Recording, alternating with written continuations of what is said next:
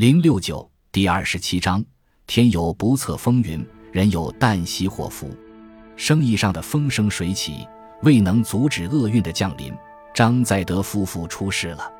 半身偏瘫的张在德有好几年没有回到自己的旧房子，这是当年他和白秀花的新房，但毕竟已有好多年不住，而且又没有暖气。张小培早就劝他们卖掉或者好好的装修一番，但他俩还是觉得保持原样好，只是加了一副冬天取暖的壁挂式锅炉。这天，久病的张在德忽然来了兴致，执意要白秀华陪他回老屋住上一夜。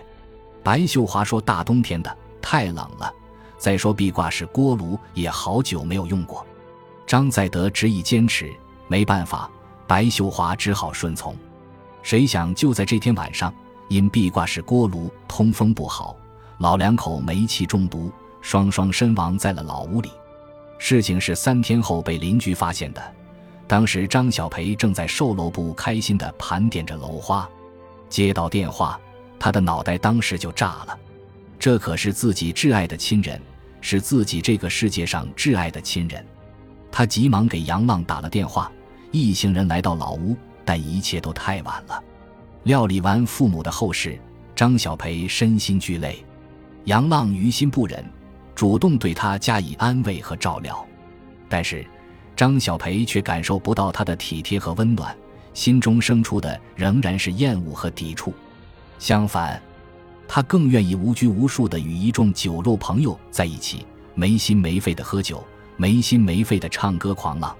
相比之下，杨浪比较辛苦，每天除了加班加点之外，就是尽量早点回家照顾小杨帆，等待酒气冲天的张小培。这样的日子一过又是数月，杨建国看在眼里，气在心里。他为老亲家的不幸身亡叹息，更为张小培丈财狂浪气愤。可是为了小杨帆，为了这个家，他也只能忍气吞声。有时他难免也在周辉和罗娟面前说几句牢骚话，但面对杨浪总还是劝和不劝分。与师弟宋卫国结成亲家，加之外孙宋天一的出生，两人关系也愈加亲近，所以当着宋卫国的面，杨建国也能时常发泄几句愤懑。然而发泄愤懑是一回事，劝和又是另一回事。在杨建国主持下，家里召开家庭会议。议题是如何挽救这场婚姻危机。周辉提议别瞎折腾，这完全是他们两个人的事儿，外人最好别掺和，让他们自己解决。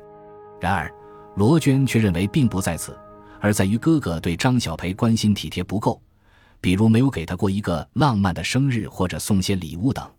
此言一出，提醒了杨建国，他认为这个办法甚好。众人一算，两天后正是张小培二十九岁的生日。张小培生日的当晚，在罗娟的统一协调和指挥下，宋飞、二毛、蓝大哥等朋友悉数到齐，杨浪也被杨建国早早催回了家。一桌丰盛的菜肴、生日蛋糕和鲜花准备停当，众人围坐桌前，催着杨浪给张小培打电话。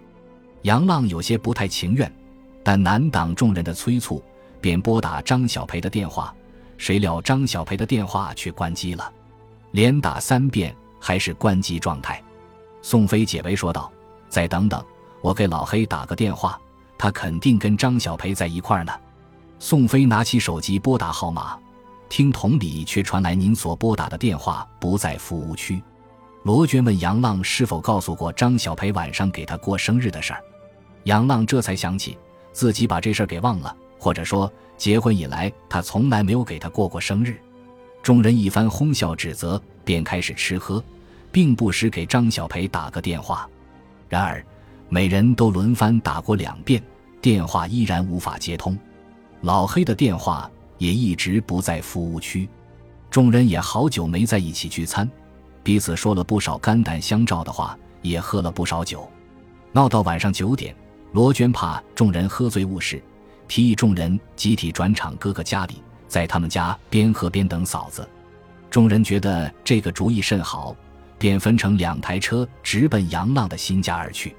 在车上，心细的罗娟还专门给张小培发了一条短信：“到了杨浪宽敞的家中，众人皆羡慕不已，夸他简直是人生赢家。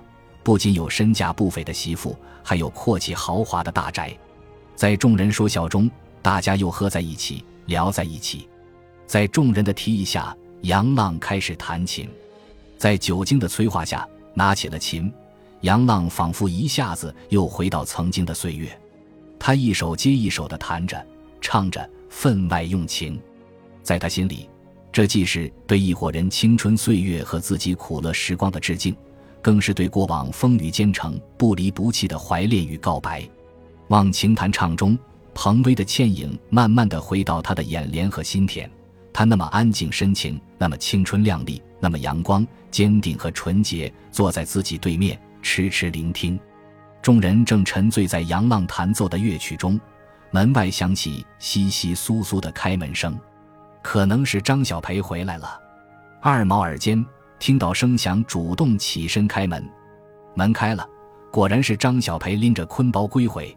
他步态有些踉跄，但头脑却很清醒，扫视众人一眼。边换拖鞋边招呼道：“大家都在呀，给我过生日来了。”宋飞站起身问道：“等了你大半夜，打你和老黑的电话都不接，你俩干什么去了？”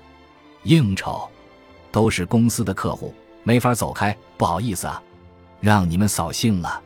说着，他准备去抱正在沙发上玩耍的女儿杨帆，但杨帆却躲到杨浪身后，有些恐惧地看着他。罗娟闻声从厨房走进客厅，热情地打招呼：“嫂子回来了，大哥本来想给你一个惊喜，不赶巧，下次再好好的给你过生日，热闹热闹。”谁想张小培却阴阳怪气道：“下次，哎呦，这下次说不定你嫂子换人喽。”此言一出，众人都面面相觑。杨浪生气地将手中的吉他扔在了地上。愠怒地斜了一眼张小培，众人一看到这情形，顿感尴尬难受，劝也不是，不劝也不是。罗娟赶忙解围道：“嫂子，你看你说的这些醉话，行了，我们也都收拾完了，你们也洗洗休息吧。”说着，扭头看着宋飞等人，努嘴摆头，使了个眼色。宋飞、二毛、蓝大哥立刻心领意会，快速穿起衣服，告辞鱼贯而出。罗娟见众人已出门，也穿好衣服准备告别，张小培却叫住了他：“娟儿，你等等。”罗娟转过身看着他，吃惊地问：“还有事儿？你把帆帆带他爷爷那儿，我跟你哥说点事儿。”张小培冷冷地说：“有什么事不能明天再说？”嫂子，你真的醉了，早点睡吧。”罗娟劝解说：“我没醉，我清醒得很，听嫂子的话，行不行？”张小培的语气有些缓和，但听起来却更加坚定。罗娟见张小培心意已决，不容更改，她便侧身扯了扯杨浪的袖子，催促他快到卧室给帆帆收拾几件衣裳和玩具。杨浪犹豫了一下，有些不情愿地向帆帆房间走去。罗娟抱起杨帆跟了进去。哥，一会儿你可别冲动啊，别冲动，多为帆帆想想，咱大老爷们儿。给媳妇低个头不丢人，罗娟一边帮杨浪收拾，一边压低嗓门叮嘱。杨浪内心烦腻，低吼：“你烦不烦？”罗娟白了他一眼，领着杨帆走出卧室。罗娟和孩子走了，张小培盘腿坐在沙发上，捞起茶几上的烟盒，掏出一根烟，点燃，深深抽了两口，用嘴角斜叼着烟，操起地上那把吉他，胡乱地拨撩着。杨浪从卧室出来，见张小培这副架势，苦笑一下，走进厨房。他端着两个盘子从厨房出来，盘子里是刚才吃剩下的熟食。他走到餐桌边坐下，倒了一杯酒喝起来。张小培扔下吉祥的走过来，不容商量的说：“给我倒一杯。”杨浪斜了他一眼：“你喝多了，赶紧睡吧。”张小培径直在餐桌边坐下，提高调门道：“给我倒一杯。”杨浪没抬头，犹豫片刻，起身给他取了个酒杯倒满。张小培一扬脖就灌了下去，开腔道：“本来喝多了，到家门口的时候，我一下子清醒了。我有很多话要和你说，很多很多话。咱俩好久没好好说话了吧？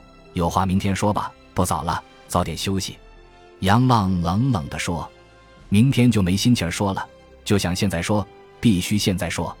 张小培蛮不讲理地说：“好，那你说吧。”杨浪逼视了他一眼，说：“杨浪，你说咱们结婚快五年了，孩子也三岁多了，怎么到现在我越来越不懂爱了呢？我说的是爱情，爱情到底是什么？怎么让咱俩这么累？”张小培像是自言自语，又像自叹自怨。杨浪端起酒杯喝了一口，皱着眉头看着张小培说：“爱情是什么？我觉得首先应该是责任、信任，还有相互尊重吧。还有呢？”张小培追问。杨浪又喝了一口，回道：“还有，还有牺牲，因为爱情肯定要牺牲很多。”感谢您的收听，喜欢别忘了订阅加关注，主页有更多精彩内容。